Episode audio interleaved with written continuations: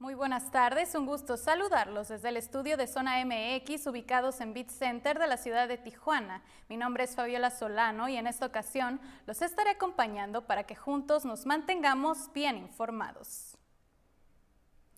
Yendo directo. Yendo directo con la información, en Baja California siguen las filas para las pruebas de COVID-19 y a la par la Secretaría de Educación ya planea el regreso a las clases presenciales.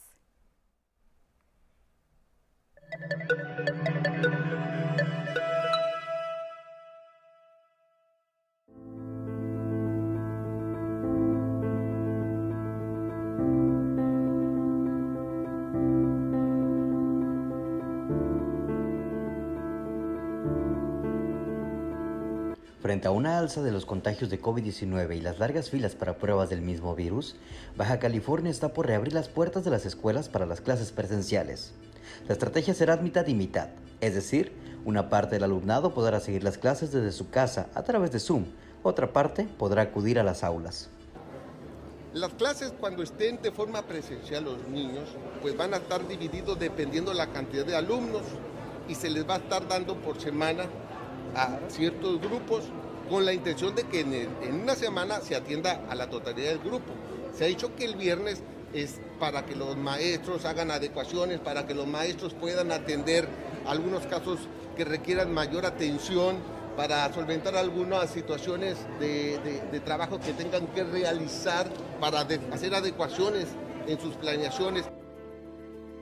Aún no se liberan vacunas para los niños, pero las recomendaciones de salud, dicen las autoridades, serán vigiladas en las aulas. Recuerden que tiene que haber un metro y medio hacia el frente, hacia atrás, hacia un lado, hacia el otro, de los niños, ¿no? Para poder garantizar los espacios seguros cumpliendo con los protocolos.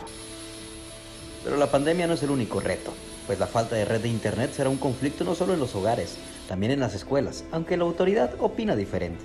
Existe la manera de generar la conectividad de Internet, ¿no? Y eso nos limita a veces también para poder darle el dato preciso de todas las escuelas, porque se está trabajando para que pueda llegar la señal por diferentes medios.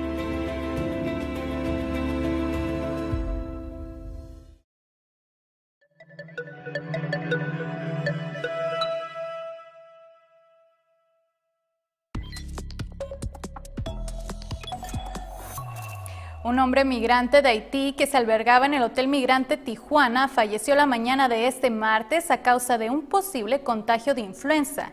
El hombre tenía poco más de dos semanas de haber llegado a esta frontera.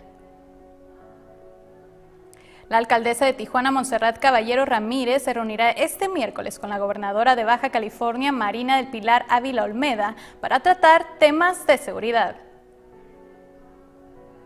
El presidente Andrés Manuel López Obrador informó que el gobierno federal analiza la adquisición de pastillas de las empresas farmacéuticas Pfizer y Merck para combatir el COVID-19. Un nuevo estudio dirigido por Yale sugiere que el siglo XXI verá una expansión de huracanes y tifones en regiones de latitud media, que incluyen ciudades importantes como Nueva York, Pekín y Tokio.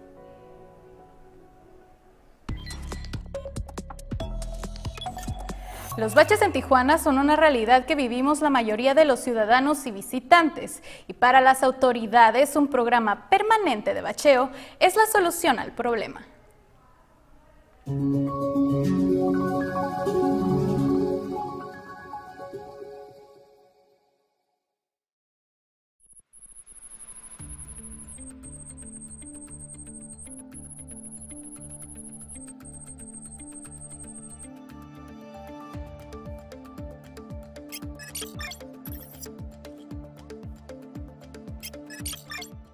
Baches, baches y más baches. Es la realidad de las calles de Tijuana.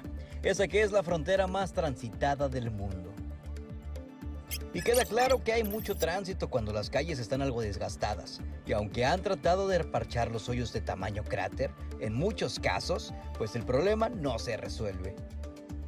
Aún así, Bye Bye Baches es el programa prometedor del gobierno que encabeza Montserrat Caballero para dar solución a este problema. Claro que sí, se llama Bye Bye Baches y nuestro recurso e implementación va en razón Tenemos muchísimos baches en Tijuana, como bien, como bien saben, y con recurso propio vamos a implementar un programa permanente.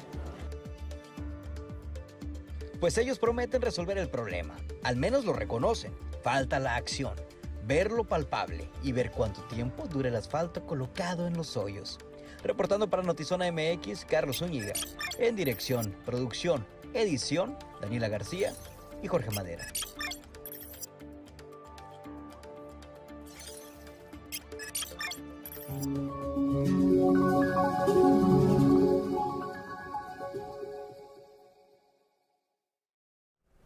El Club Deportivo Sonquis de Tijuana se une a la edición de Navidad en Acción para beneficiar de forma directa a más de 129 niños de siete casas hogares de las ciudades de Tijuana, Rosarito y Tecate. El evento será el próximo 9 de enero en la explanada de la Academia Sonquis. Escuchemos la siguiente invitación. Por parte de Baja California, beneficiaremos a 120 niños con edades entre los 4 y los 12 años de diferentes casas hogar eh, canalizados por el DIF. Y de Estados Unidos de San Diego son 50 niños de foster home. Eh, ahí nos vamos a apoyar con la fundación Promise to Kids. Hola, ¿qué tal? Muy buenos días. Los invitamos este próximo domingo, 9 de enero, a las instalaciones de Auditorio Sonkis, ya que llevaremos a cabo Navidad en Acción eh, para beneficiar a niños de casas hogares del DIF. Este, vamos a tener dinámicas, vamos a tener alimentos para los pequeños y premios por parte de nuestros patrocinadores. Así que aquí los esperamos de 10 de la mañana a 2 de la tarde. Muchas gracias.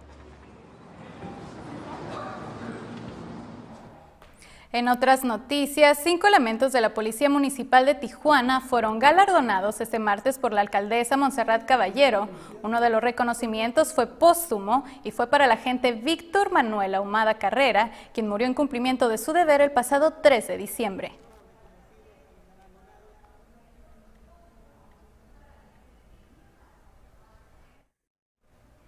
Así llegamos a la etapa final de este espacio informativo de Notizona MX. Mi nombre es Fabiola Solano y no olvide sintonizarnos el día de mañana a las 6 de la tarde a través de Facebook y YouTube.